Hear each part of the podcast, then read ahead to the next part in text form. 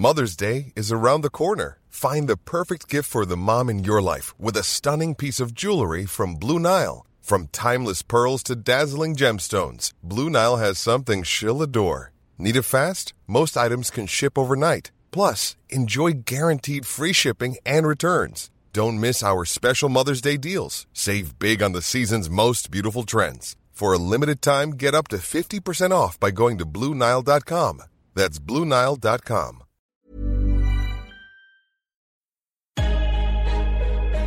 in defensively. And we get a stop going in the half. One, two, three. Attack, attack, attack.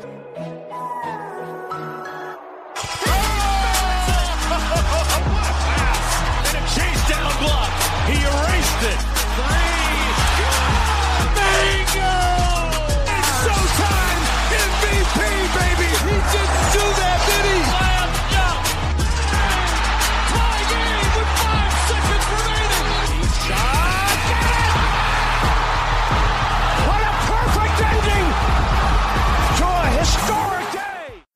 Salut à tous, bienvenue dans l'épisode numéro 87 du podcast Dunk Hebdo. Très heureux de vous retrouver pour un nouvel épisode pour m'accompagner cette semaine. Et ben il enchaîne, c'est son cinquième épisode de suite. J'ai regardé, c'est Tom. Ça va Tom? Ouais, ça va et toi? J'enchaîne, j'enchaîne les épisodes comme Memphis enchaîne les défaites. Il s'en remet pas. hein. c'est dur, ouais. Moi ça va. Je te, je te le dis, je le dis à chaque fois, mais quand je rate un épisode, donc du coup ça fait deux semaines sans enregistrement, c'est c'est horrible. Enfin c'est super long. Et encore une fois, comme à chaque fois, euh, des fois c'est Pierre, c'est souvent Alan. Je je tiens à applaudir Alan pour sa performance euh, en tant que remplaçant de moi d'une- dans une mission qui est pas très difficile honnêtement être euh, parler euh, beaucoup trop comme je le fais et, et relancer les gens il l'a fait avec perfection et chaque fois ça me fait peur parce que je me dis qu'en gros à tout moment vous pouvez me jarter et me remplacer donc c'est pas très rassurant tu vois T'as fait un putsch. un putsch. Alors, avant d'annoncer le sujet de la semaine, que vous connaissez déjà, hein, parce qu'en fait vous avez vu le titre du podcast, on vous rappelle notre épisode spécial qui va sortir le 25, le jour de Noël. C'est un épisode où on va attribuer les trophées de l'année et surtout on répondra à vos questions. On en a déjà pas mal, mais pour ceux qui ont nous ont pas encore posé bah, leurs questions, on peut les recevoir sur Facebook, Twitter ou par mail dunkebdo@gmail.com. Voilà, n'hésitez pas, hein, ce sera un épisode qui sera sûrement plus long que l'heure à laquelle on se, restreint actuellement.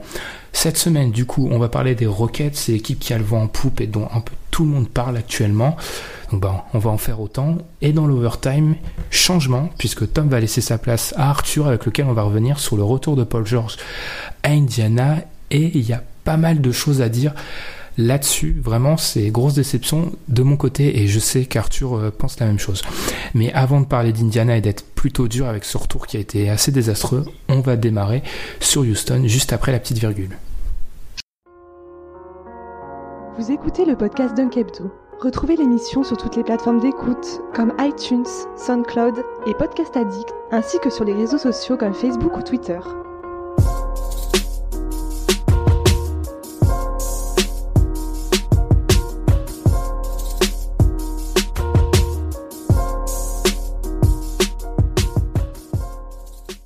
Comme on vous l'avait dit, on va parler des Rockets, l'équipe qui a le vent en poupe, 13 victoires de suite avec un Chris Paul toujours invaincu sous le maillot des Rockets, ça c'est quand même une stat assez incroyable. L'équipe marche sur l'eau, domine, propose un jeu assez exceptionnel. Tom, d'habitude, je démarre toujours par une question globale. Là, ça va pas être le cas parce que tout le monde sait ce que fait à peu près Houston en ce moment, même si on va pas mal décortiquer ce qui se passe. Je vais devoir expliquer ma question parce qu'elle est un peu tordue et beaucoup dans la nuance. Mais est-ce que Houston actuellement, c'est une équipe qui profite juste de l'addition de Chris Paul ou est-ce qu'il y a quelque chose de plus en fait? Est-ce que l'équipe a tout simplement le niveau de jeu qu'elle devrait avoir en rajoutant Chris Paul et les PJ Tucker, etc. Ou alors il y a un truc supplémentaire, quoi. Il y a vraiment une, je sais pas, oui, quelque chose de plus qui se dégage davantage que les additions de l'été. Euh, en gros, c'est est-ce que est-ce qu'ils sont meilleurs que la somme de leur part ou? Exactement, oui, c'est ça. C'est très tord- enfin, pour moi, c'est très clair dans mon esprit, mais en gros, est-ce qu'ils ont le niveau qui- qu'ils doivent avoir avec les joueurs qu'ils ont, ou alors est-ce qu'il se passe vraiment un truc supérieur à ça actuellement? Moi, j'ai pas l'impression qu'ils surperforment en fait. Enfin, moi, j'ai pas l'impression qu'ils surperforment. Ils ont rajouté Chris Paul, quoi. Enfin, je je sais pas si les gens vont se souvenir, enfin les auditeurs vont se souvenir du podcast qu'on a fait avec euh, Amine, qu'on salue, qui est fan des Rockets pour euh, le un Host. Je crois que c'était le deuxième, non? Ouais, c'est ça. Ouais, c'est le, Le deuxième. deuxième Duncan Host où on parlait justement de l'arrivée de Chris Paul. Bah, c'est totalement. Enfin, moi, ça me surprend pas des masses. Enfin, après, bon, on peut se dire que euh, la, façon, la façon dont il marche sur la ligue est, est assez surprenante.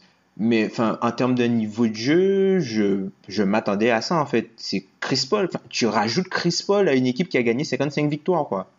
C'est pas. euh, Voilà, quoi. Tu rajoutes Chris Paul.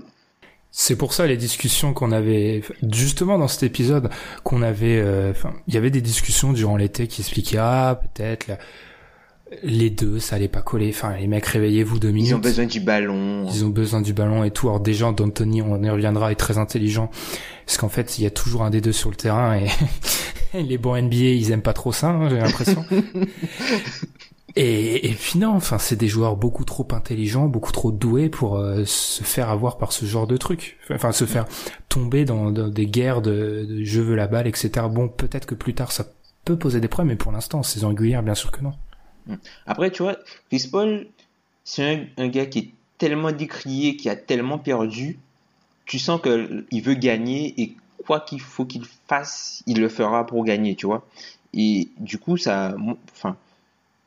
À partir du moment où c'est lui qui a entre guillemets demandé le transfert pour aller là, je pense pas que tu vois ça c'est pas c'est pas un truc à la Paul George, tu vois. C'est pas un truc à la Paul George. Bon, on a l'opportunité, on te ramène. C'est je c'est alors Chris Paul, est-ce que ça t'intéresserait de venir jouer avec James Harden sous Mike D'Antoni pour faire ça, ça, ça, ça? Ok, ça me plaît les gars, faites le transfert, machin, j'arrive, voilà. Et puis le gars, c'est Chris Paul, c'est du, c'est du plug and play. Enfin, ça peut paraître bizarre, surtout que, James Harden est un, un joueur qui est devenu assez dominant balle en main. Bon, il a toujours été dominant, mais bon, pas à ce point là. Il est vraiment ultra dominant balle en main. Mais enfin, moi, je suis pas surpris que l'équipe ait ce niveau de jeu-là. Après, en termes de résultats, ils sont, sur 10 ils sont quand même sur 19 victoires sur les 20 derniers matchs. Donc, c'est assez impressionnant. C'est même très impressionnant. Mais après, en termes de niveau de jeu général, je suis pas surpris, à part peut-être le niveau défensif qui est euh, peut-être un peu. Enfin, je m'attendais pas à ce qu'il soit aussi fort défensivement. Je me, disais qu'il serait top 15 voire top 10, mais je les attendais pas aussi haut euh, en défense. Ouais, là actuellement c'est la huitième défense selon NBA.com et même si tu prends cleaning de glace, on en a déjà parlé en fait, c'est un site qui enlève le garbage time et Ouais. Dieu, Dieu sait qu'avec les Warriors ou les Rockets c'est intéressant parce que c'est des équipes qui en jouent beaucoup et c'est carrément la cinquième défense hein, Mm, quand tu retires le garbage time. Mm. Ce qui est pas sur, ce qui en soi est pas surprenant parce que c'est un, un, un défenseur OLNBA, Chris Paul. Mais c'est Euh, ça. Capella, Capella, on en reparlera, mais il fait le taf. Et Mm. Ariza, est un défenseur solide. Si tu rajoutes les mecs sur le banc, Harden qui monte, qui fait les le minimum. Bon, après de là être euh, cinquième, c'est on, est- on, on va en parler, mais c'est peut-être là il surperforme peut-être un peu, mais c'est pas de les voir dans le top 10, c'est pas c'est pas fou. Après, c'est une grosse aussi progression de Ryan Ander- Anderson qui essaie un peu comme euh, Lillard et McCollum l'an dernier qui n'essayait pas. Là, même si il, tu vois, il est pas, c'est pas un bon défenseur, Ryan Anderson, clairement pas, mais il essaie. Et le fait d'essayer, ça change beaucoup de choses. Mais, mais totalement, c'est un petit peu, c'est un petit peu caricatural, mais c'est de la défense, c'est beaucoup aussi de, tenter de vouloir, euh, vouloir en faire, vouloir défendre. Et je me rappelle des Rockets il y a deux ans quand il y avait Dwight Howard, mais laisse tomber, les mecs, c'est pas qui, c'était 20e défense NBA en gros, Mm. Et mais ils s'essayaient pas, ils voulaient pas défendre en fait. Mm, mm. Et après, après ça s'explique aussi peut-être par rapport à l'engagement, vu que l'équipe est, est plus profonde et a plus de talent. Du coup, les joueurs, euh, si tu veux, les, les responsabilités sont légèrement réparties et du coup, tu peux, euh, tu peux te permettre d'utiliser plus d'énergie dans ton temps de jeu parce que tu sais que tu as un rôle différent. Tu vois, Ryan Anderson l'an dernier, c'était la, peut-être c'était probablement la deuxième option offensive, voire la troisième. Donc, il, il pouvait pas se permettre de se rater offensivement. Donc, peut-être que défensivement, tu vois, il se disait, bon, je vais pas, je vais garder du jus. Arden, pareil, mais là, tu as, de la profondeur. Tu sais que, voilà, quoi. Là, le, numéro 2 de l'équipe, c'est Chris Paul. C'est pas, c'est pas Lou Williams, c'est pas Patrick Beverley. J'ai du respect pour ces gars-là, hein. Mais c'est Chris Paul, là, le numéro 2 de l'équipe. Et comme tu en as parlé au début, quand toi, tu fais rentrer ton banc, Arden sort, et c'est Chris Paul qui prend la main, ben, Avec mec, des ton banc, shooters. il prend l'eau. Chris Paul avec des shooters, ton banc prend l'eau. C'est, c'est- Chris Paul avec des shooters, c'est limite LeBron avec des shooters. Enfin, toute proportion gardée. Hein. Mais c'est, c'est le même type de dégâts, en fait. Et du coup, les équipes n'ont pas les moyens de, de résister à une seconde minute menée par un meneur comme Chris Paul. Hmm. Bah dans, on, c'est, un, un de leurs faits d'armes ces dernières semaines. Le 25-0 contre les Hornets. En gros, le match contre Oh. les Hornets, il est simple. Hein, c'est au début, les Hornets euh, font le taf comme d'habitude. Kemba est bon, Dwight euh, domine son vis-à-vis contre Capella, fait quelques paniers à l'intérieur. Les Hornets sont, les Rockets sont pas forcément euh, inspirés en attaque. Kaminski rentre. Michael Carter Williams rentre, ils s'en prennent 25. J'ai regardé ensuite les, les plus-minus, ça vaut ce que 25-0, là. Ouais, le... j'ai regardé les plus-minus, ça vaut ce que ça vaut, mais en gros, tout le 5 des Hornets est dans le positif. Mais alors, Kaminski est à moins 37, je crois, et Michael Carter-Williams, c'est à moins 31, quoi. Ouais. Ils, ils se font atomiser, et c'est ça, c'est parce que t'as un banc mené soit par James Harden, soit par Chris Paul, et si on considère James Harden comme un meneur, c'est deux des cinq meilleurs meneurs de la ligue. Mm. Donc tu peux pas survivre à ça en fait. Tu peux pas survivre à un tel talent et autant de maîtrise de ce qui se passe quand tu fais jouer des jeunes joueurs ou, des vétérans face à des gars comme ça en fait. Parce qu'en fait, ce qui se passe, c'est que des joueurs comme ça, ils sont tellement malins, tellement forts, qu'ils utilisent la moindre faiblesse de l'adversaire pour la maximiser à, à leur avantage. Et du coup, ben ça ça crée de gros écarts. Et puis après, on peut aussi louer euh, le travail de Mike D'Antoni qui euh, sait utiliser les combinaisons qui marchent. Il a trouvé les combinaisons qui marchent et il les utilise.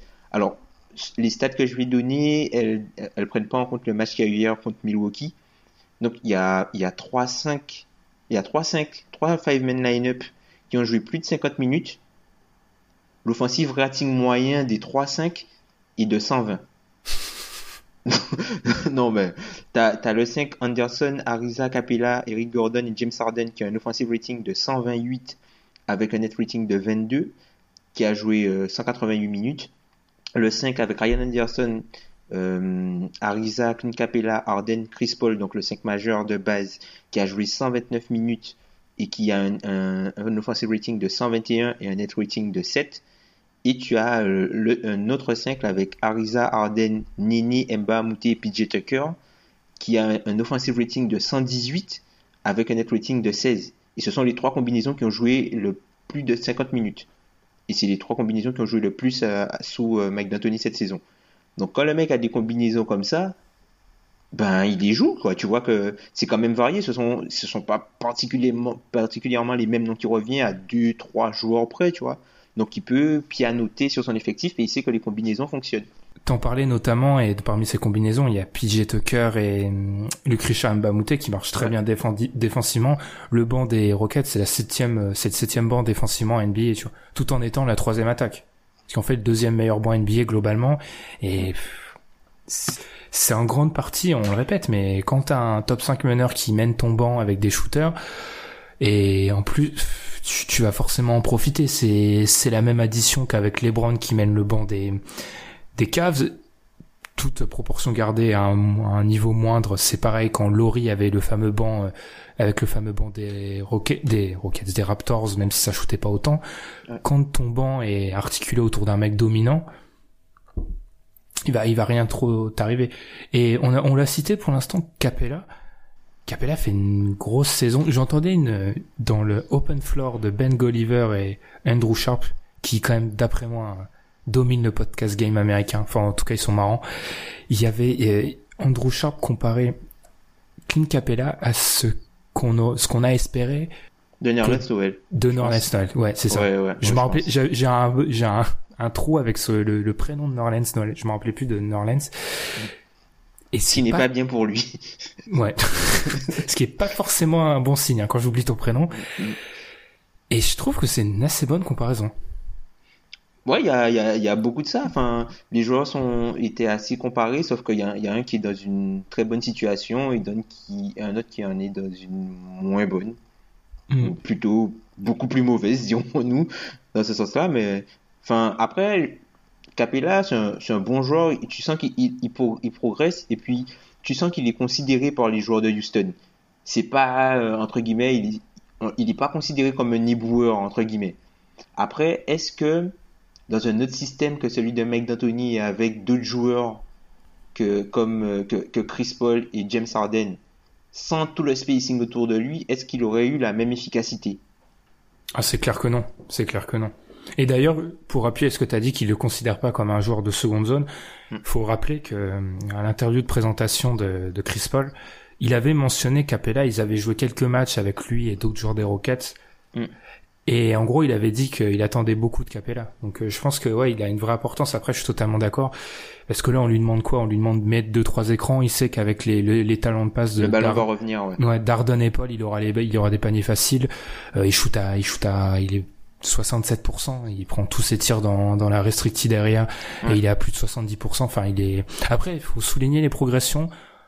Au lancer franc, notamment, il s'approche des 60% et c'est un petit peu la barre pour un pivot pour être euh, jouable dans les fins de match. Si t'es en dessous de 60, c'est difficile.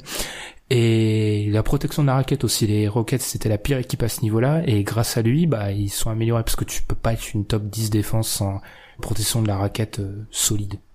Du coup, il évite le là. Il fallait le sortir, merci. ouais, mais c'est clair. Je, pense, après, c'est totalement arbitraire, mais pour moi, tu vois, le mec, quand il s'approche des 60%, tu réfléchis, que 60%, il y a moyen qu'il mette les deux, et, mm, mm, mm, alors qu'un Dwight, euh, tu te dis, bon, bah, il va en mettre un, et c'est bon. Après, tu vois, on parle beaucoup de, de basket analytique avec Houston, le fait qu'ils prennent euh, beaucoup de 3 points et des lay-ups, mais tu vois, ils ont réussi à rendre des styles de jeu qui sont pas forcément rentables, rentables, notamment l'isolation. Donc, par exemple, ils ont joué 359, euh, 359 isolations depuis le début de la saison, selon NBA.com. Ils ont marqué 404 points, quoi. Donc, ils sont à, l'isolation, ils sont premiers à l'efficacité au shoot. C'est eux qui ont la plus grosse fréquence d'isolation, donc 12%, 12% de, du temps. Et ils marquent 1.13 par possession sur isolation c'est ce qui est vraiment énorme, quoi. 1.13. Bah, Donc, du coup, l'isolation est devenue rentable. Et ce que, enfin, ce que, ce que j'ai pu apercevoir chez eux et ce, que, ce dont je me suis rendu compte, c'est qu'ils sont aussi forts à l'ISO parce qu'ils savent particulièrement bien profiter des switches. En fait, ils, ils te forcent à switcher et du coup, tu as toujours James Harden qui doit attaquer euh, un, joueur plus grand, un joueur moins mobile et du coup, euh, en isolation, ben, il est, il intenable, quoi. Et puis, généralement, quand ils, te sortent des ISO, c'est plus des ISO avec euh, du joueur planté dans la raquette, c'est des ISO, des ISO en fer à cheval. Donc, dès qu'Arden, il passe, il rentre dans l'intervalle, ben, c'est trop tard. Hmm. Et, et d'ailleurs, pour appuyer ça, tu parlais de, de, de 1.13 pour donner peut-être des fois, c'est peut-être un, peu, pour les, les gens peut-être pas euh, le réflexe de savoir à quel point c'est haut. En gros, 1.13, c'est quoi? C'est du, c'est du Kyrie ou LeBron en playoff quand les mecs mettent tout en gros. C'est quand t'as la sensation qu'ils mettent tout. Ils sont en gros à ces eaux-là. C'est pour te dire le, mm. le niveau incroyable. Et par rapport au niveau de jeu analytique, en plus même Chris Paul s'y adapte, tu vois, parce que quand tu regardes ces longs deux tirs à trois, ces longs deux, tu vois, qui sont un peu la marque de Chris Paul. En gros, il prend l'écran, euh, il te fait, enfin, il te fait perdre ton short et il tire sur le sur la tête. Dans le elbow, ouais. Exactement. Et ben en gros, dans la carrière de Chris Paul, il prend toujours entre 20 et 30% de, de ses tirs, c'est dans cette zone-là, un peu euh, avant la ligne à 3, euh, la ligne à 3 points, pardon. Cette année, il est en dessous de 10% en fait. C'est mm-hmm. moitié moins. C'est, il s'adapte complètement en fait à, au jeu de, de Morey et, et ça lui réussit en fait. Enfin, rien que ses tirs, à, rien que ses tirs à 3 points, il, presque 50% de ses tirs sont à 3 points. Dans sa carrière, il a qu'une saison au-dessus de 30%. Après, je pense que tu vois, Chris Paul, c'est un joueur qui, euh, est un joueur qui est tellement intelligent et du coup, là, il a pas, il, peut aussi opérer sans le ballon. Donc du coup, il, c'est un, très très bon joueur de lecture. Donc du coup, il, se place à des endroits. tu vois, c'est un joueur qui va, qui va toujours faciliter l'attaque. Certes, on peut lui reprocher d'être de, de, trop dominant avec la balle de temps en temps, notamment quand, Enfin, si le banc, si le banc marche aussi bien quand il y a Chris Paul, c'est parce qu'il y a Chris Paul. Hein.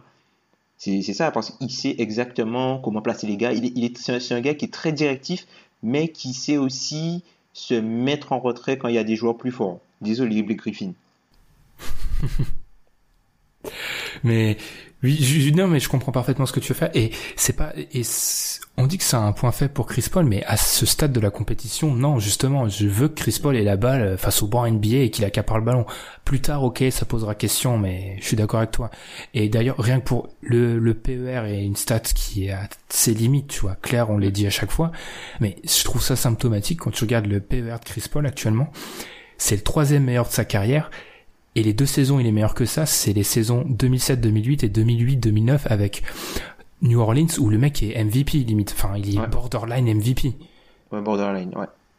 C'est- quand même, c'est quand même assez incroyable et il profite parfaitement en fait. Et moi, j'avoue que je pensais pas que ça allait gêner euh, l'association Paul euh, Harden, mais je pensais pas que ça allait être si fort si vite. Ouais. Bah, tu vois, tu, tu viens de mentionner James Harden. Ça fait quoi?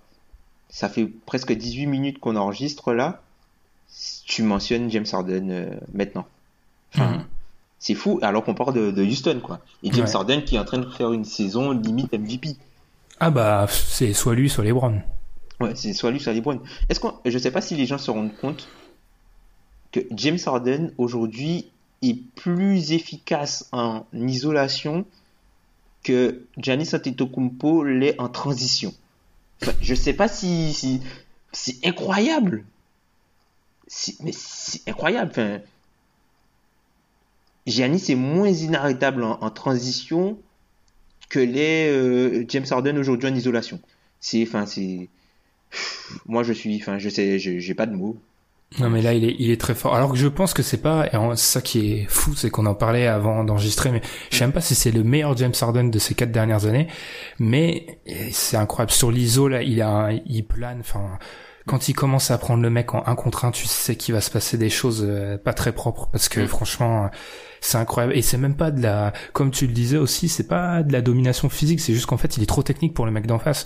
Ouais. C'est-à-dire que avec son, son fameux step back là quand il est à quoi deux mètres du panier, tous les mecs se font tout le temps avoir parce que ils pensent euh, comme le joueur NBA lambda, il irait euh, comme un, ouais. un, débile, il va driver, il va se prendre le pivot. Non, lui il te fait le petit petit step back et c'est automatique. Non, mais franchement, euh, James Harden sur, sur ce début de saison, bon, il y a débat, il y a débat pour le MVP parce que LeBron évolue à un niveau de jeu euh, assez euh, indécent, vraiment indécent. Le truc c'est que bon, comme LeBron nous a, LeBron nous a habitués à l'extraordinaire, donc du coup, on a l'impression que ce qu'il fait c'est totalement normal, mais non. Même pour les standards de LeBron James, ce que LeBron James est en train de réaliser, c'est quelque chose de, enfin, d'incroyable en termes d'efficacité. Mais enfin, James Harden, ouais. Non, c'est ce que je te laisserai continuer. C'est ce que je te dis, ce que je te disais en avant qu'on enregistre encore une fois. Ce qui est terrible, c'est que Harden, il est en course pour l'MVP là, mais il peut potentiellement se faire battre une troisième fois juste parce qu'à chaque fois il a eu un mutant face à lui en fait. Ouais, ouais, ouais, ouais. Non, mais enfin, franchement, cette saison, James Harden, il fait tout, quoi. Il fait, euh, il est à la passe, il, il contrôle l'équipe. Et tu sens que même, même s'il y a Chris Paul, tu sens que c'est lui le franchise player de l'équipe. C'est lui, c'est lui le patron. Quand il n'y avait pas Chris Paul au début, il était, euh, enfin, il était surdominant. Là, avec, euh, avec Chris Paul à ses côtés, il a, il a un petit peu euh, partagé un peu les rôles, mais tu sens que c'est lui le, le, le dépositaire du jeu. Et puis, même plus que ça, ce qui est marrant, c'est que malgré l'arrivée de Chris Paul, son usage a augmenté, tu vois. Mm. Il avait un usage plus bas l'an dernier, et là, tu m'as dit qu'il a presque 40. Ouais, il est à 40. Ouais. C'est un, truc de fou. 40, déjà 40. D'après euh, Cleaning de glace, il est à 40. C'est un truc de ouf. hein. Bah, 40, c'est Westbrook l'année dernière est à 42, je crois. Alors, 40 avec une telle efficacité, c'est ben, c'est une arme de destruction massive. et qui peut se reposer sur Chris Paul euh, quand il y en a besoin. Tu. vois. Mm. Puis même par rapport à leur défense, on n'a pas trop parlé, mais j'en parlerai plus tard parce qu'on va réagir à une question d'un de nos auditeurs. Mm. Mais même les Amba Mouté et PJ Tucker, dans, dans l'esprit qu'ils insufflent, ça s'est vu, euh, j'avais lu une déclaration d'Emba Mouta en arrivant en fait, où il, il- enfin, il expliquait qu'en gros il était là pour faire du, de une grosse défense, et tu vois bien qu'il y a une, c'est toujours les bonnes équipes, il y a toujours, elles ont un, un trait commun, c'est que tout le monde connaît son rôle à la perfection. Et là, Exact. tu, tu vois que tout le monde connaît son rôle en fait. Mbamouté est là pour pour défendre euh, quelques et des fois les piquer deux trois paniers. Tucker on lui ressort des fois la balle une ou deux fois et il va tirer, mais autrement il est là pour aussi pour se battre. Capella il pose les écrans, il, il fonce vers le panier. Enfin, tout le monde est. Eric Gordon, encore un mec qu'on n'a pas mentionné vraiment, alors que ça fait 20 minutes qu'on en parle, et, et, que c'est le troisième meilleur joueur de l'équipe assez largement pour moi, je pense. Qui a fait, une, qui fait une, il a fait un gros début de saison là, un peu ses pourcentages sont un petit peu en train de redescendre, mais il a fait un, un, très très gros début de saison aux côtés de de James Harden quand il était dans le 5 au Mhm. début euh, quand Chris Paul n'était pas là. Et tu vois que quand euh, Gordon est associé à soit Harden, soit Paul, il sait parfaitement ce qu'il doit faire et qu'il doit être Mm. cette soupape de sécurité en fait. Ça doit être le mec qui qui prend le shoot quand l'option numéro une euh, n'a pas vraiment de solution ou qu'il il peut. En fait, c'est un luxe d'avoir Eric Gordon dans cette situation-là parce que c'est un Mm. mec qui, alors il a, on connaît son passé, etc. Mais c'est un mec qui, euh, dans l'idéal, si tout allait bien, c'est la première option d'une équipe de moyenne tableau NBA, tu vois. Ouais, c'est en gros, c'est- en gros, Eric Gordon, ce serait à peu près du Oladipo cette année, quoi, en gros. Ouais, en gros. Et Ouais. là, tu l'as, tu l'as en troisième Tu l'as option. en troisième option, ouais. À, à, à côté de Chris Paul et, James Harden. Avec des shooters qui écartent. En fait, cette équipe, c'est juste qu'il y a les Warriors, en fait. C'est ça, c'est ce qu'on s'est dit. Voilà, c'est juste qu'il y a les Warriors.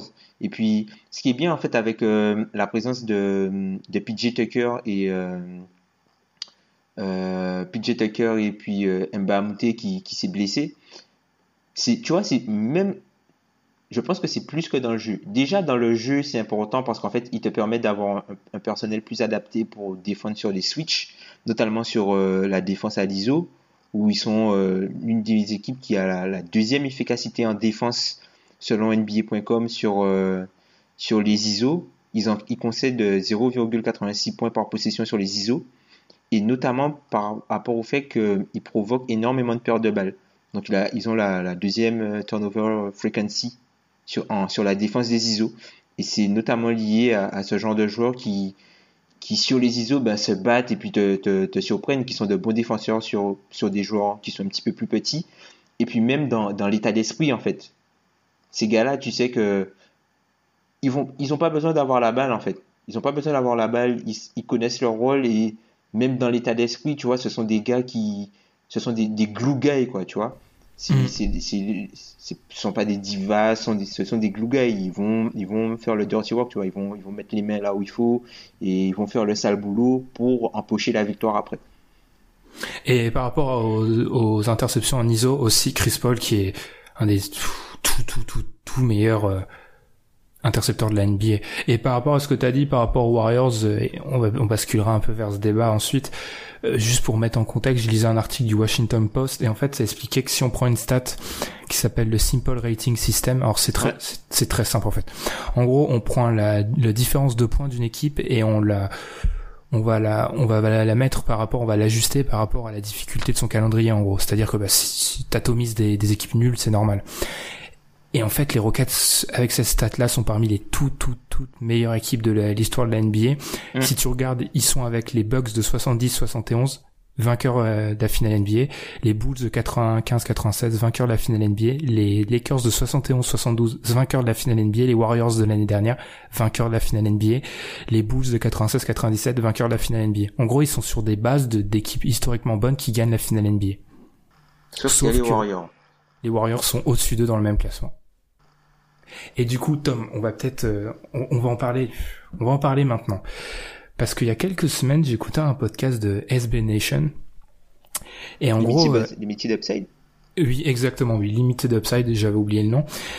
Et en fait, il y avait un des journalistes, ils parlaient de leur opi- opinion peu populaire sur l'NBA, il y a un des journalistes qui affirmait qu'il qui, enfin, pour, selon lui, les Rockets et les Warriors, ça jouait dans la même ligue. Alors moi, je me disais, bon, euh, pff, oui, je veux bien tout entendre, mais je suis pas trop d'accord. Et depuis, ça fait quelques semaines que la question, elle est de plus en plus pressante. Et justement, on a eu un de nos auditeurs par rapport à l'épisode de Noël, mais on va y répondre maintenant, vu qu'on parle des Rockets, qui nous a demandé, c'est Hugo, je cite, les Rockets sont vraiment impressionnants. Pensez-vous toujours qu'ils ne peuvent pas battre les Warriors? Perso, je ne vois pas une grande différence de niveau. Et avec le matos qu'ils ont pour défendre sur KD, ça me paraît inquiétant pour les Warriors. Avant de répondre à la question, je tiens à préciser, j'étais pas là la semaine dernière, mais Hugo, big up à Hugo, qui nous a envoyé une photo de lui, qui écoutait notre, son podcast, notre podcast dans les vignes. Et je dois avouer que comme cadre pour écouter un podcast, C'est énorme. c'est, classe. Ouais. C'est plus, c'est plus classe que moi qui l'écoute en, en faisant ma vaisselle et mon ménage. Je dois avouer que ça pèse. Franchement, c'est, ça nous a fait plaisir. Et ensuite, par rapport à sa question, bah, on va être non, Tom. Enfin, il- toujours pas. Non, enfin, c'est l'impression, c'est l'impression qui est donnée, mais pour moi, ils ont pas ce qu'il faut en fait pour euh, Kevin Durant. Ils ont pas ce qu'il faut. Parce que, enfin, on, parle beaucoup des, Rockets de leur série qui sont impressionnants et tout ça. Certes, ils ont, ils ont une série de, de 13 victoires consécutives. Ils ont probablement le, le meilleur euh, bilan de la ligue. Ouais, ils sont le meilleur pourcentage de victoires de la ligue. Assez largement, ils sont à 85% de victoires. Pourtant, ils ont quoi? 10 de net rating. Golden State est à 13. Golden State Mhm. est à 13 avec toutes les turbulences qu'on connaît, avec Stephen Curry qui est pas là, avec Kevin Durant qui a raté des matchs. Et Golden State a un meilleur net rating quand même, avec un calendrier plus compliqué. Et toutes les turbulences. Et, et donc, enfin, sur une série, je- sur une série, je pense pas. Sur une série, je pense pas. Je pense que les Warriors sont encore au-dessus, mais largement au-dessus. Je suis d'accord. Au début, enfin, j'avoue qu'il y a quelques semaines, encore une fois, par rapport à ce que j'ai dit au cheminement, cette question-là, on y a répondu vite, mais j'ai l'impression que c'est une question qui que tout le monde se pose, donc euh, je vais consacrer un peu de temps. Or, tout d'abord, euh, je vous en avais parlé, genre il y a deux semaines quand j'avais entendu l'épisode et je vous avais envoyé un message en disant, on va être très, on va faire les choses simplement. C'est qui qui a la meilleure défense de playoff des deux équipes? Les Warriors. C'est qui qui a la meilleure attaque de playoff? Et là, c'est pour ça que je précise playoff, c'est-à-dire plus d'un contre un, etc les Warriors, ça se joue un peu, mais les Warriors, qui sera le meilleur joueur sur le terrain dans cette série? Kevin Durant. Donc gagner une série quand t'as pas la meilleure attaque, pas la meilleure défense et pas le meilleur joueur, Ça peut, c'est compliqué. ça me paraît dit. Et même, même il peut, on peut même affirmer qu'ils ont pas non plus le deuxième meilleur joueur. hein. Donc, euh, Ouais, c'est Stephen Curry. euh. euh, donc là, euh, et on peut même aller, si on va encore plus loin, on peut affirmer qu'ils ont, ils ont que deux des six meilleurs joueurs sur le terrain. Ouais. Donc, ça commence à devenir compliqué. Puis même, et là, on va peut-être, parce qu'on a été dit en pic sur eux, on va peut-être euh, montrer quelques limites. T'as raison par rapport au matos sur Kevin Durant. Moi, euh, c'est un de mes leitmotifs depuis, enfin, je dis ça depuis des années. J'ai du mal à imaginer une équipe qui va au titre NBA sans un ailier euh, All-Star au, minimum, minimum, minimum. Luc Richard, Mbamute, PJ Tucker, c'est très bien, mais quand ils vont devoir défendre sur Kawhi, sur Kevin Durant, j'ai des questions, moi. Rien que le match où Kawhi revient, c'est son deuxième match, il joue, il joue peu, tu vois qu'il est pas forcément en forme. Il domine les mecs. Il domine complètement ses vis-à-vis, donc euh, Après, ce qui, après, ce qui peut être encouragement, et ce, qui, peut être encourageant par rapport euh, au match qu'ils ont joué face aux Spurs, c'est qu'ils ont quand même dominé la première mi-temps. Après, en deuxième mi-temps, Pop a un peu fait tourner parce qu'il y avait le back-to-back le lendemain à Dallas, donc il a un petit peu fait tourner. Mais en première, en première mi-temps, ils ont quand même, euh, ils ont quand même bien dominé.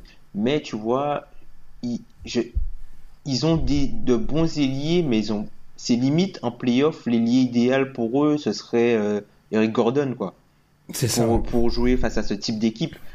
Mais enfin, ouais, ils sont, ils ont des ailiers, mais ils ont pas des, enfin, les ailiers sont pas dominants en fait chez eux et j'ai du mal à voir, comme tu as dit, une équipe arriver euh, loin, en, très loin en playoff, c'est-à-dire genre euh, peut-être peut-être pour aller en finale NBA quoi. Peut-être avant ça suffira. Hein, parce qu'avec Chris Paul et James Harden, t'as tout le talent qu'il faut et puis t'as as un effectif qui est assez large pour pianoter. Encore faud- faudrait peut-être qu'ils passent les Spurs peut-être. Et euh, parce que les Spurs ont Kawhi certainement, donc c'est pas c'est pas la même chose. Mais il te faut un ailier, il te faut un ailier dominant dans ce jeu-là. Je suis totalement d'accord. Enfin, Ouais. quand tu fais un léger récap des grosses équipes de ces dernières de ces dernières années, t'as quoi? T'as le Thunder, Kevin Durant. T'as les Pacers quand ils étaient au sommet, là, ils avaient PG. Ouais. T'as les Cavs et les, le Heat avec LeBron. T'as les Spurs avec Kawhi. Et même les Warriors. Je suis désolé, mais Igodala, Ouais. au moment de leur premier titre, Pas, le mec, pas il- Harrison Iguodala. Igodala, voilà. Le mec est niveau All-Star. et Il, il- pas en termes de niveau de jeu, mais en termes de défense, il embête les Brown James. Et ça, il y a très très très peu de joueurs qui peuvent se- s'en targuer. Et bien sûr, il y a KD qui les a rejoints. Je veux dire, au bout d'un moment, dans une série où tu, tu vas envoyer Luc Richard Mbamute et PJ Tucker à Kevin Durant pendant toute une euh, série.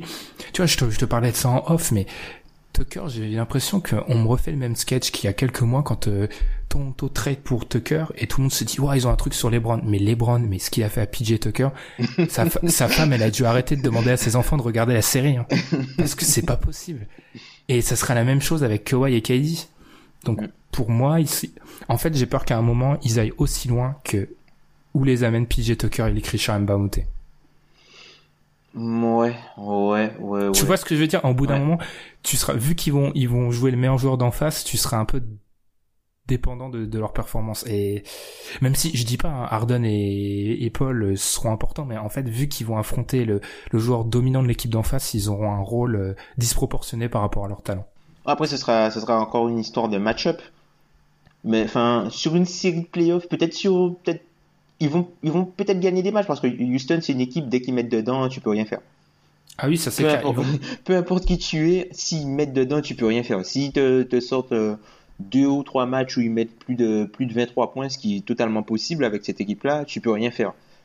Mais c'est juste que, enfin, en termes de match-up pur et dur, je pense pas, enfin, je pense que Golden State est une équipe assez forte pour les empêcher de jouer leur jeu à eux.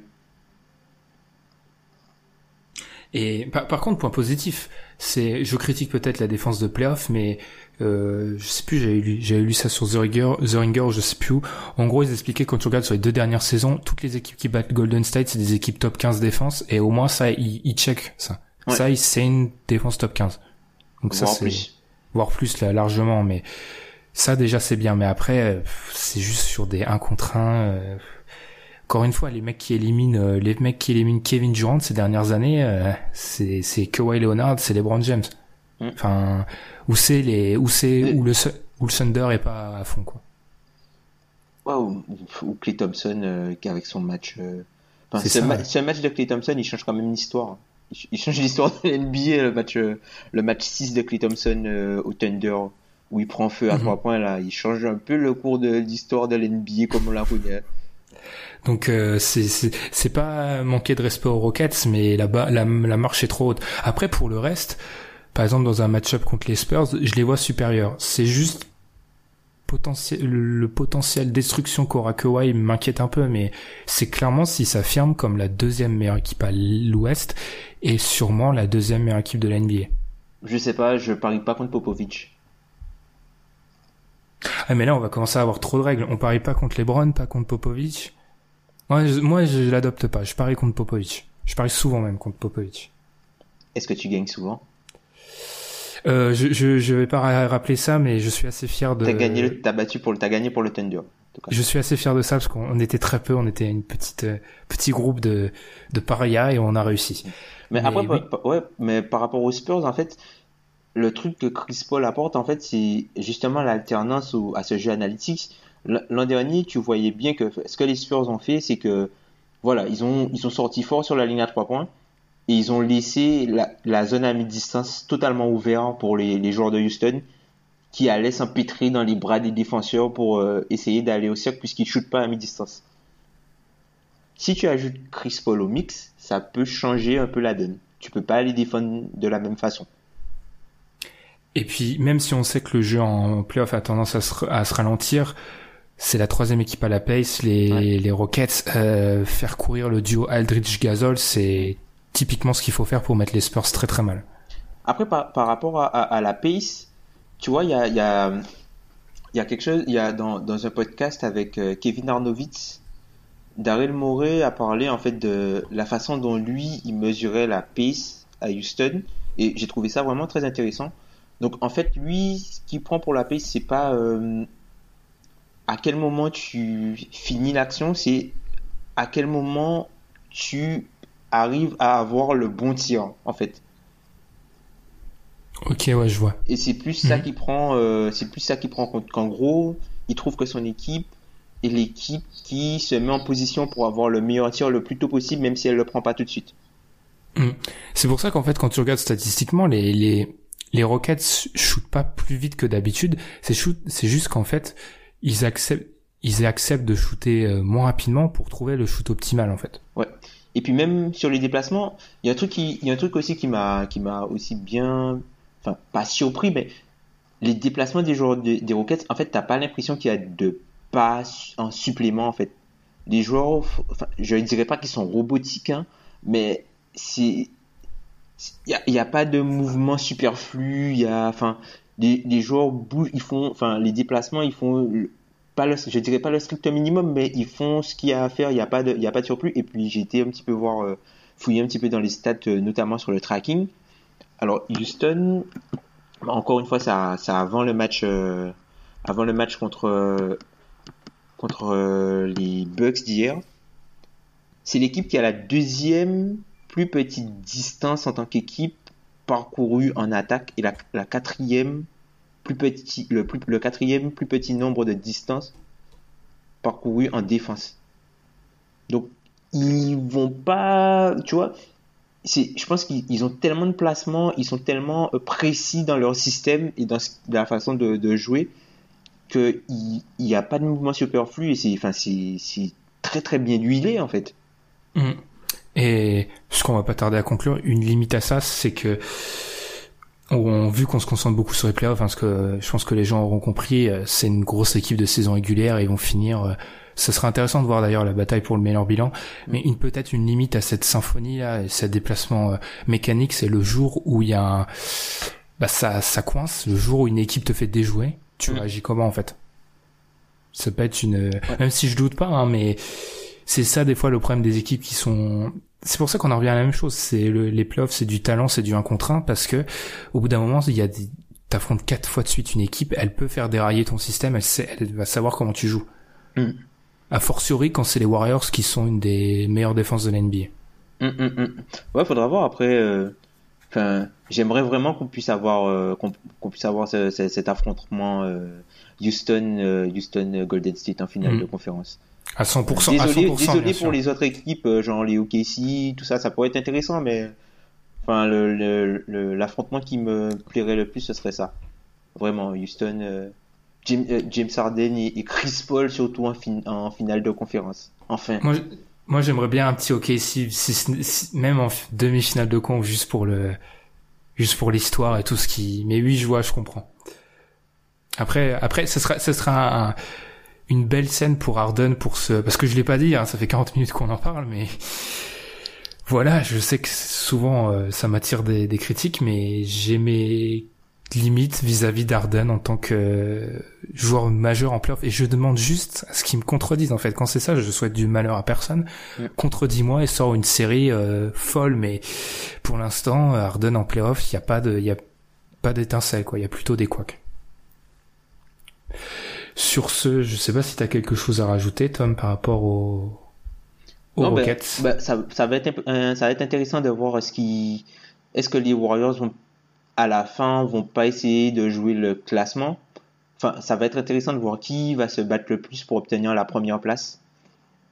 Donc, euh, enfin, parce qu'en fait, le premier, là, vu, vu ce qui se passe à l'ouest, on en a parlé dans un dernier podcast, affronter le troisième, affronter le quatrième en demi-finale de conférence et affronter le troisième en demi-finale de conférence, c'est pas le même niveau pas le même niveau. Je pense que ils vont, les Warriors vont se battre pour l'avoir. Parce que pour, enfin, c'est une équipe qui est sûre d'elle, mais elle est pas non plus déconnectée. Ils savent que ça reste euh, une série où t'as pas l'avantage du terrain. Tout supérieur que tu peux être à l'adversaire, c'est jamais bon, en fait. Parce que, Il Plus suffit la que tu série. perds, ouais. Il suffit Ouais, que tu un, un, un chez toi et puis t'es en grand danger. Si t'as Mm, pas l'avantage mm. du terrain, ouais.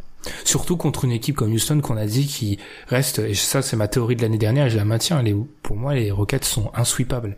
Ils ont forcément, même s'ils jouent les Warriors, il y a un match sur les quatre où ils, ils prennent feu et ils se mettent euh, 20 32-3 points et Mais, voilà. bah, tu te souviens du match 1 l'an dernier face à San Antonio?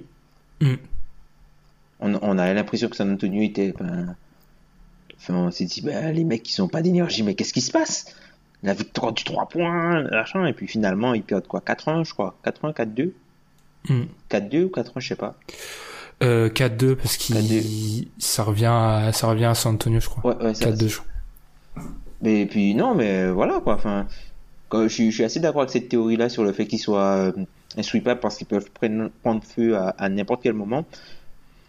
Mais il faudra voir quoi. Faudra voir et on verra ce qu'on aura euh, à la fin de la saison du coup. Mais je sais pas, j'ai pas l'impression en fait que les Warriors vont vont jouer tant que ça pour euh, avoir le meilleur bilan de la ligue.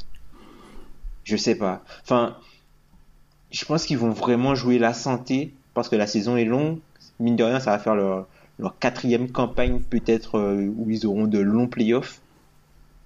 Donc euh, je sais pas s'ils vont plutôt jouer euh, genre le, le le pas le repos mais genre un peu comme un peu un dilettante, tu vois. Enfin, un dilettante c'est un bien grand mot mais tu vois un peu euh, pas jouer à fond Mm. pour C'est ce euh, que c'est ce que Kerr fait en ce moment. En... enfin, c'est militaire les minutes. euh, C'est le mec sort. Enfin, c'est très très précis.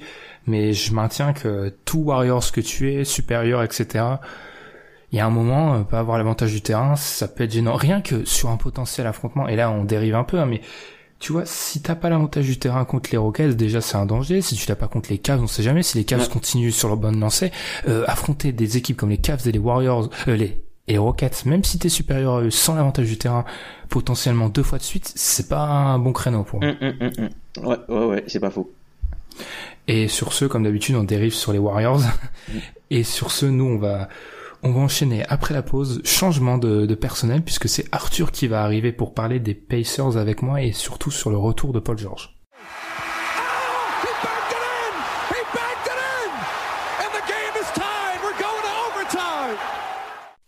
Pour cet overtime changement de personnel, je suis avec Arthur parce que on devait parler d'Indiana. On devait parler de ce retour de Paul George qui personnellement m'a j'étais outré et le mot est pas assez fort je pense pour décrire euh, comment je l'ai ressenti. Donc Arthur tout d'abord salut Bonjour à tous. et ensuite bah parle-nous de ce retour de Paul George que je suis sûr que t'as pas mal de choses à dire là-dessus. Ben, un retour de Paul George, 13 décembre, c'était noté sur euh, sur beaucoup de calendriers dans l'Indiana, à mon avis. Et euh, été extrêmement déçu par euh, par la- le comportement des, des fans ce soir-là. C'était dans les jours qui ont qui ont précédé le match, c'était à annoncer. Euh, Il y avait beaucoup d'insiders qui qui annonçaient que Paul George allait se faire huer, allait se faire siffler. On lui a posé la question, il dit qu'il s'attendait à ça.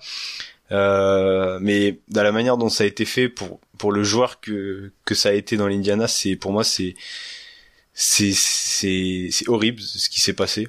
Euh, J'espère que ça se reproduira plus jamais parce que Paul George il a marqué l'histoire des, des Pacers. Il est resté sept ans. euh, il y a eu deux finales de conférence, euh, dont une où euh, où ils étaient à deux doigts de, passer en finale NBA.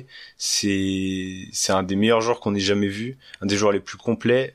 Il est il est pour moi dans le top 5 des meilleurs joueurs des, des Pacers de tous les temps. Ça peut se jouer pour le top 3, certains le mettent même juste derrière Reggie Miller. Donc pour ce qu'il a donné, euh, il fallait pour moi lui rendre hommage, euh, même de la, enfin, on en parlera je pense euh, du comportement du club.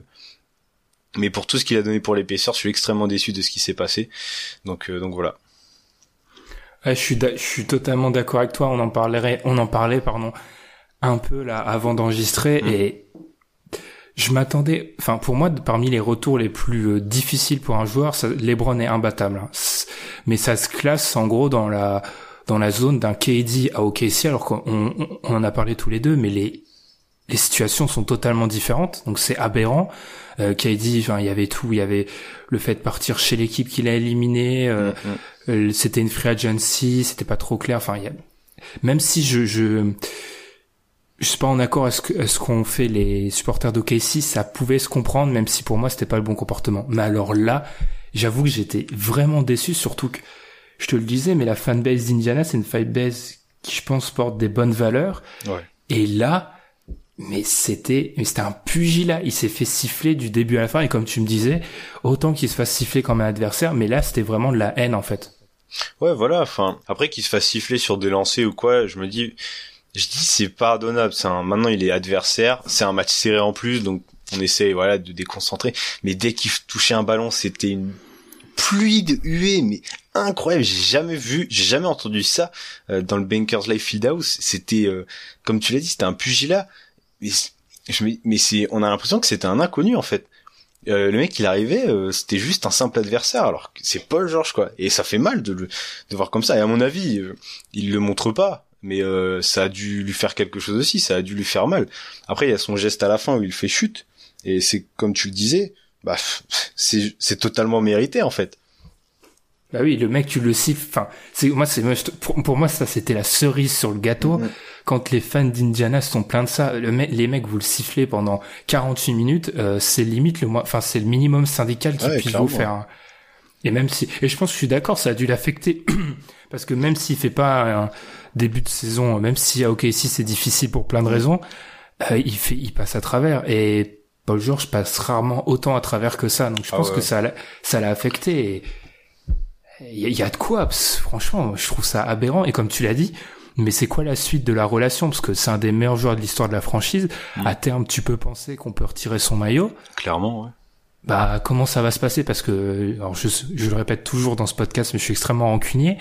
Euh, moi, j'aurais du mal à retourner dans une franchise qui m'a euh, un tel accueil, qui va servir un tel accueil à mon retour.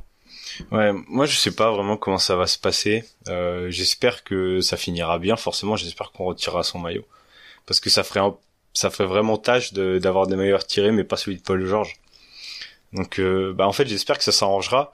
Euh, Peut-être que Paul George n'est pas rancunier, donc, donc on verra. Mais après, voilà, il y a eu le. Je pense que c'est le comportement du club, qui, enfin de la franchise là, qui va être euh, qui va être déterminant, parce qu'on le disait, mais euh, enfin quand Melo revient au Knicks il est ovationné, donc euh, déjà ça c'est une bonne chose. Et en plus il a sa vidéo d'hommage, etc.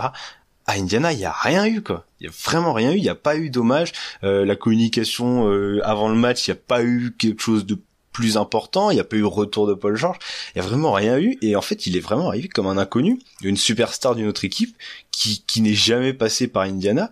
Et, ça c'est terrible. Enfin, ça fait mal. Je veux dire, on a on a on a on l'a supporté pendant plus de sept ans. Euh, où il a écrit une des plus belles histoires euh, de, de, de, de l'histoire des Pacers, et il arrive, et le mec c'est un inconnu. C'est c'est c'est indécent pour moi. Enfin, je comprends pas euh, ce qui s'est passé. Alors, on va revenir sur le peut-être sur euh, sur euh, sur sa fin euh, de relation avec les Pacers, mais c'est en aucun cas une raison de pouvoir le siffler. Ok, ça se finit mal, mais le siffler pour ça, moi je, je comprends pas.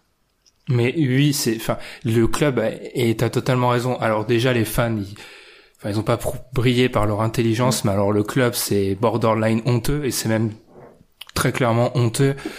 Enfin, même une petite vidéo, ça, ça coûte rien. Des fois, les, les franchises NBA font des vidéos pour le retour de mecs totalement insignifiants. Ouais, Et là, et là, ton franchise player euh, pendant plusieurs années qui a, comme tu l'as dit, hein, qui a écrit une des plus belles pages de l'histoire de ta franchise, tu fais rien. Non mais c'est c'est n'importe quoi. Et t'as raison, faut revenir sur cette fin de relation. Moi, ce que je comprends pas, c'est que et on a eu pas mal de changements de d'équipe pour des stars ou superstars NBA récemment. Et ok, Paul George sur sa fin, notamment sur ses playoffs, il a, il était pas irréprochable. Je, je tiens pas à le défendre, mais il a quand même été clair. Il a dit un an avant la franchise, je vais partir. Et les fans d'Indiana, c'est un peu de l'hypocrisie, je trouve. Et tu le disais aussi, c'est parce que c'est grâce à ça que vous avez eu Oladipo, en fait. Donc tu peux pas lui en vouloir, en fait, complètement.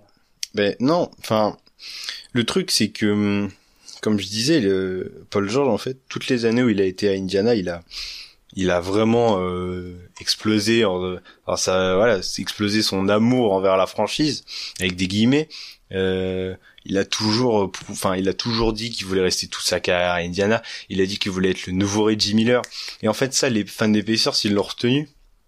Mais après on sait que c'est un business, enfin on n'est pas fou. Ou, alors les fans ne le pensaient pas. Mais quand il dit ça euh, je le pense je le pense quasiment pas qu'il reste toute sa carrière Indiana. Le mec veut un titre euh, on sait qu'il a il est il adore les Lakers on sait qu'il a adoré Kobe. Donc euh, voilà je pense que les fans se sont se sont accrochés à ça. Et pour la fin de pour la fin de relation bah oui c'est dommage. Euh, mais en fait on, on se réfère juste au fait qu'il a dit qu'il voulait partir et c'est faut voir le- ce qu'il y a derrière le fait qu'il ait dit ça. Forcément ça a fuité. Et lui il, il a jamais fait en sorte de dire ok je veux partir aux fans. Il l'a jamais dit aux fans. Donc ça ça les a déçus. Enfin je vais dire euh, comme tu l'as dit on récupère Oladipo on récupère Sabonis. Euh, il aurait très bien pu rien dire à personne et partir euh, bah, en fin d'année sans rien en contrepartie. Et là on était vraiment euh, à la rue quoi. Et d'ailleurs, enfin, en plus de la contrepartie, c'est vrai, c'est grâce à, enfin, je l'ai déjà dit, c'est grâce à lui que vous avez eu euh, Oladipo, etc. Et puis, enfin, même au bout d'un moment, c'est, en fait, je pense que c'est, c'est un affrontement entre les valeurs portées par la franchise d'Indiana. En gros, hein, c'est les valeurs, voilà, le travail, euh, l'homme de l'ombre. C'est pour ça qu'Oladipo, tu, tu me le disais Ouais. tout de suite, mais Oladipo, il est adoré en fait, parce qu'il porte tout ça. Et c'est vrai que c'est un comportement que je pense qui a pu être jugé comme un comportement de diva. Mais le fait est qu'au bout d'un moment, t'as totalement raison, c'est un business. Euh, tous les joueurs, euh, quand ils arrivent, quand ils commencent à devenir All-Star, etc., ils te balancent le fait qu'ils veulent jouer à tout, à tout, euh, toute leur euh, leur carrière à cet endroit précis, qu'ils veulent être la nouvelle euh, référence de la franchise. Ils font Ouais. tout ça. C'est de la com et Ouais, c'est ça, malheureusement, c'est que de la com. genre Giannis l'a sorti pour euh, les Bucks et bon alors je vais peut-être sembler ridicule dans 20 ans mais pour moi Giannis fera jamais sa carrière euh, entière aux Bucks Non. et on va lui ressortir ça dans 10 ans. Enfin, Ah oui, au c'est bout sûr. d'un- au bout d'un moment euh, Puis en fait, il, il a dit ça au début de, enfin à l'époque où Indiana allait pour le mieux, où on se, où ils, étaient prétendants, un outsider au titre. Donc bah forcément c'est très facile de dire ça à ce moment-là. Il a pas réfléchi à l'après. Après ça s'est mal passé. Il y a eu des départs. Euh, il s'est retrouvé rapidement tout seul. Il a eu cette attitude un peu nonchalante sur le terrain. Donc euh, donc oui, c'est un coup de com. Après, euh, je pense que les fans d'Indiana, ils, ont un peu les, ils sont un peu dégoûtés sur le fait que quand il s'est blessé, et je l'ai, je l'ai entendu beaucoup de fois, quand il s'est blessé, voilà, c'est Indiana qui l'a supporté, c'est, on l'a suivi dans toute sa éducation. Et en fait, pour pour eux, euh, comme les, comme ils ont fait ça pour lui, il leur, il devait être redevable pour les pour les fans et rester toute sa carrière. Mais je veux dire, ok, on l'a supporté parce qu'il a été blessé, terrible blessure, etc. Mais tu peux pas l'empêcher de partir juste pour ça. Enfin, c'est pas, ça reste un joueur de basket, il veut gagner des titres, bah il a pas l'occasion à Indiana. Ok, on l'a supporté euh, pendant qu'il allait pas bien, mais lui, bah ça reste un joueur et la franchise passera euh, outre euh, ce passage de joueur, quoi. La franchise restera à tout jamais Indiana Pacers. Ouais, j'allais revenir là-dessus justement le truc de blessure Mm. et encore une fois ça prouve que mais les fans NBA c'est quand même incroyable, c'est-à-dire que le joueur il est redevable de tout, Ouais, mais à la minute où il part, c'est un c'est un paria en fait. Mm. C'est c'est c'est quand même incroyable et malgré le fait qu'il y a eu pas mal de changements de, depuis l'ère, enfin LeBron il y a quelques années qui a, même si ça s'est toujours fait, qui a amené une- un cycle où ça se fait plus que d'habitude que les, les autres périodes dans l'histoire de la NBA, Ouais. ça reste le même délire du joueur qui est totalement subordonné. Moi je trouve ça surréaliste. Et et en plus, tu l'as bien dit, mais le contraste avec les Knicks, il est terrible et ça donne pas une bonne image d'Indiana, alors que depuis le début de la saison, on était dithyrambique parce qu'Oladipo, parce que ça jouait bien, parce que c'était un peu fun et tout. Et là, il y a, c'est même pas un grain de sable, là, c'est je sais pas quoi, mais c'est Ouais. énorme. Ce qui, c'est- franchement, moi, ça m'a, ça m'a vraiment gêné. pour moi, ça peut, ça peut être préjudiciable pour la saison. Parce que, depuis le début de saison, comme t'as dit, on parle des Pacers comme l'équipe, l'équipe, pardon, la plus fun à avoir joué. Enfin, une des plus, une des plus fun à avoir joué, une des plus, enfin, c'est appréciable de voir jouer leur basket. Et ça allait aussi avec le fait qu'il y avait beaucoup de monde qui revenait à la salle. Hein, il y a eu très rarement une salle comble l'année dernière. Et, euh, et cette année, le fait qu'il y ait euh, voilà, euh, euh, collège à Indiana, euh, qui revient, qui fait des énormes, qui fait des énormes matchs, qui fait sa célébration, euh, c'est ma, ça c'est ma maison, voilà. Alors ça c'est aussi un message à Paul George, c'est, parce que Paul George l'avait fait, il l'avait fait face à Gordon Hayward qui est aussi de l'Indiana. Enfin, voilà, tout est fait pour que, en fait, on, on fasse culpabiliser Paul George. Euh, même en conférence de presse, en, pardon, en, enfin en interview, ils ont posé la question sur l'Adipo, il a dit mais laissez-le tranquille. euh, Voilà, il a il, a dit qu'il faisait enfin c'était très bien ce qu'il faisait pour Indiana. Donc euh, j'ai l'impression que voilà, tout est fait pour faire culpabiliser Paul George et L'exemple type, mais c'est, c'est, ça va vraiment très loin. Euh, voilà, Oladipo a été invité au match des Colts euh, euh, avant, enfin euh, juste avant, juste après le match, et comme par hasard, c'était face euh, à Denver, l'équipe préférée de Paul George, qui n'a jamais voulu supporter les Colts parce qu'il était fan de Denver. Enfin, tout est mis en scène, tout est fait pour qu'en fait on fasse culpabiliser Paul George avec Victor Oladipo, et ça c'est incroyable ça. Puis même même avec leur personnalité, je veux dire, si euh, les fans ont critiqué le côté diva, euh, pas euh, qui pense pas au collectif, euh, un peu perso de Paul Mm. George, mais s'il y a bien un mec radicalement opposé à ça, c'est Oladipo en fait. c'est le contraste parfait en fait. C'est le mec qui dit rien, besogneux, qui travaille et là qui arrive à, qui arrive, qui a bien travaillé cet été et qui fait une super saison. Et je connaissais pas l'anecdote du match des Colts et des Broncos, mais c'est quand même assez pas mal. C'est quand même pas mal. ouais. Mais franchement, j'arrive toujours pas à intégrer. Je répète, il y a eu pas mal de changements de d'équipe pour des superstars NBA et là, mais la haine pour, euh, c'est, on est au- à des niveaux de, de Kevin Durant. Je le dis encore une fois. Et alors que c'est pas du tout le, le même monde. euh, Je, je comprends pas. Ouais. Genre, les, les supporters d'Utah, ils sont pas aussi bon. Alors après, Hayward a eu la, la terrible blessure, Oui. mais il y a pas autant de ressentiment, j'ai l'impression. Mais je sais pas, et, enfin, je pense qu'Hayward faudra attendre qu'il y retourne. Après Hayward, ça a été un peu aussi compliqué euh, sur la. Il a dit qu'il, enfin, voilà, il y a eu des rumeurs comme quoi il restait, comme quoi il partait. Alors Paul George, ça a toujours été clair. Donc Hayward, j'attends de voir. Moi, je compare un peu à Jimmy Butler. Enfin, Jimmy Butler, il est pas haï euh, dans l'Illinois. Enfin, je, je, ils l'ont. Enfin, je- il a fait son retour. euh, Butler, il a pas encore. Euh, fait non, pas retour. encore. Donc ça, on verra aussi parce que. Voilà, le Ah, fait mais vu l'équipe qu'ils ont, il va pas se faire haïr, je pense. Ouais, vois. non, ouais, clairement pas. Mais euh, mais oui, c'est en fait c'est démesuré pour ce qui s'est passé. C'est c'est complètement ça. C'est démesuré. La réaction est démesurée pour ce qui s'est passé. Euh, Il y aurait rien eu, il y aurait ni eu de sifflet ni d'applaudissements. Bah, ça aurait été un peu bizarre, mais bon, il y aurait pas eu de sifflet au moins. Pour moi, enfin la moindre des choses, c'était au moins une standing ovation, un film. Je sais pas, histoire que ça se finisse bien. Et là, euh, même au final, enfin quand il va, quand il rentre sur le terrain. euh, j'ai l'impression que Miles Turner le prenne pour un inconnu. Enfin, c'est vraiment. Moi, j'étais vraiment triste en fait devant le match euh, parce que au final, Paul George, c'est vrai que je suis déçu qu'il soit parti, mais en tant que fan, en fan pur des Pacers, c'est un mec. Voilà, c'est il a sans lui, les Pacers seraient encore euh, voilà en train de jouer euh, la onzième place sans aucune identité, euh, inconnu de la NBA, euh, personne s'intéresse. Enfin, c'est c'est ouf à dire, hein, mais au final, personne s'intéresse aux Pacers s'il y a pas Paul George ces dernières années. Non, mais c'est clair. Donc euh, donc voilà, voilà, super triste de ce qui s'est passé, mais bon, c'est la vie et puis le club, enfin la franchise continuera d'avancer.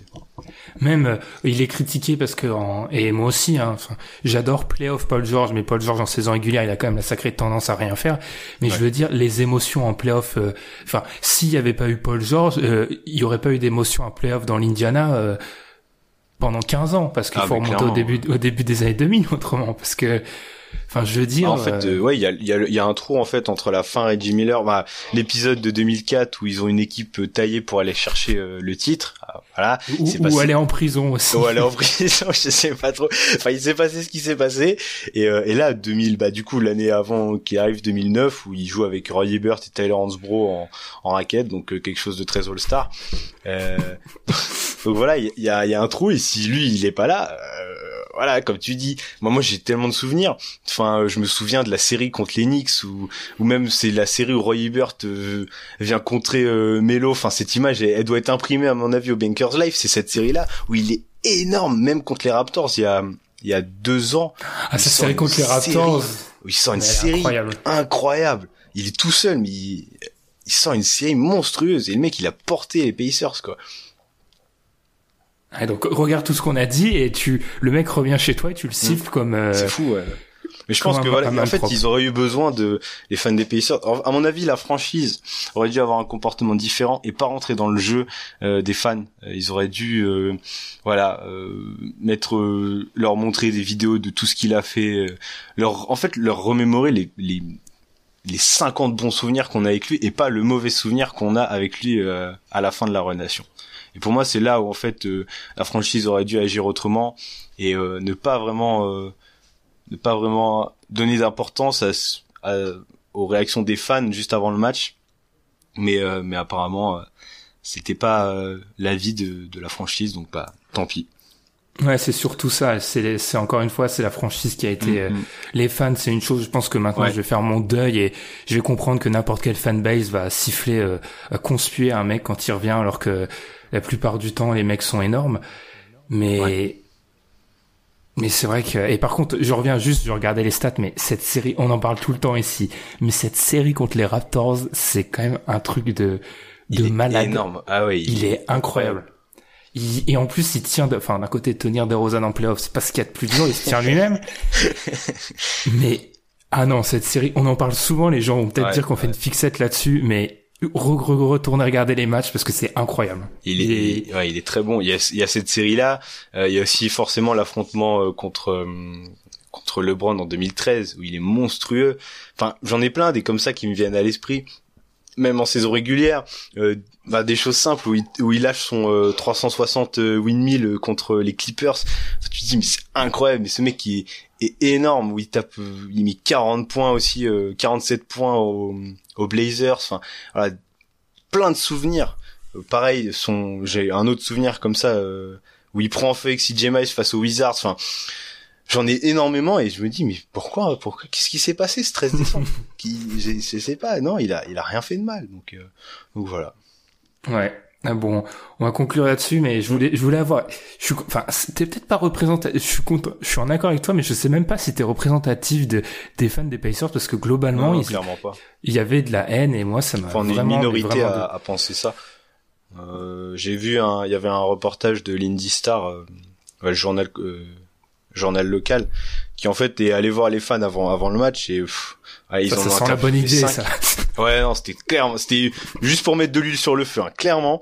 Et euh, il y en avait, je crois qu'il y en a eu un sur six ou sept d'interrogés qui a dit, moi je vais, moi je vais le supporter, je vais l'applaudir, voilà, pour tout ce qu'il a fait pour les la franchise. Mais voilà, c'était un sur oui, c'est tout vite. Donc non, je suis pas du tout euh, représentatif du sentiment général qu'il y a dans l'Indiana.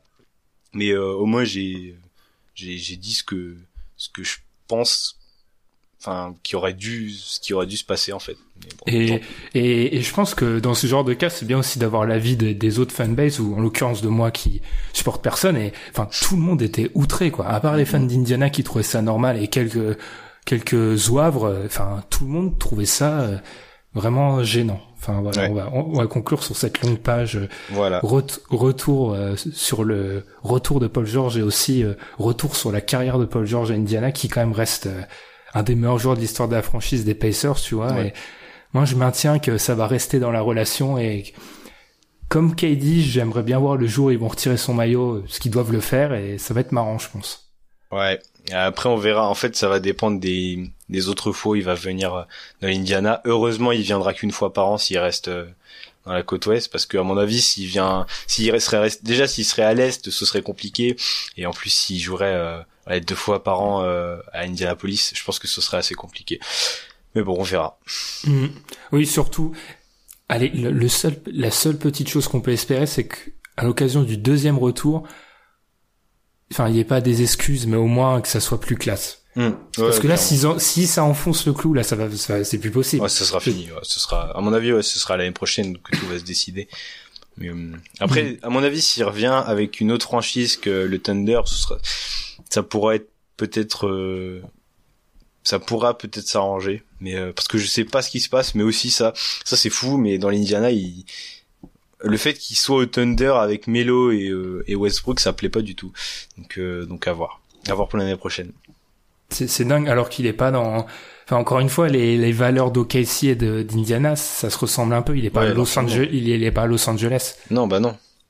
Ça- oh là, il serait, il aurait été tradé à Los Angeles, mais on lui aurait chioté des tomates, hein, Ah bah oui, oui, oui.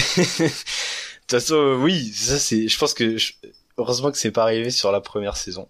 On verra l'année prochaine parce que pour moi, il va finir à Los Angeles, mais, euh, mais on verra. Mhm. Et bah du coup nous là-dessus, on va conclure. hein. On vous l'a dit, on se retrouve à Noël pour l'épisode spécial.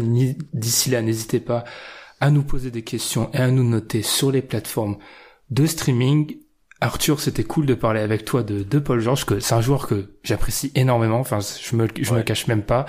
Et les, les, que les fans de- des Pacers, les autres, devraient apprendre à réapprécier, je pense. Ouais, je pense aussi. Pour tout ce qu'il a fait, je pense aussi, ouais.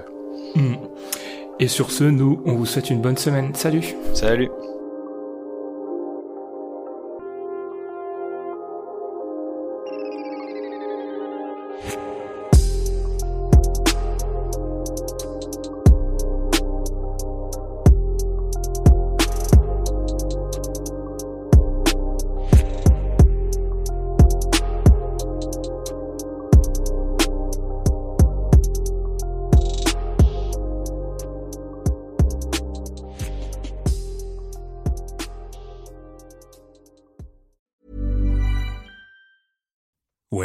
Make decisions for your company, you look for the no-brainers. And if you have a lot of mailing to do, stamps.com is the ultimate no-brainer. It streamlines your processes to make your business more efficient, which makes you less busy. Mail checks, invoices, legal documents, and everything you need to keep your business running with stamps.com. Seamlessly connect with every major marketplace and shopping cart.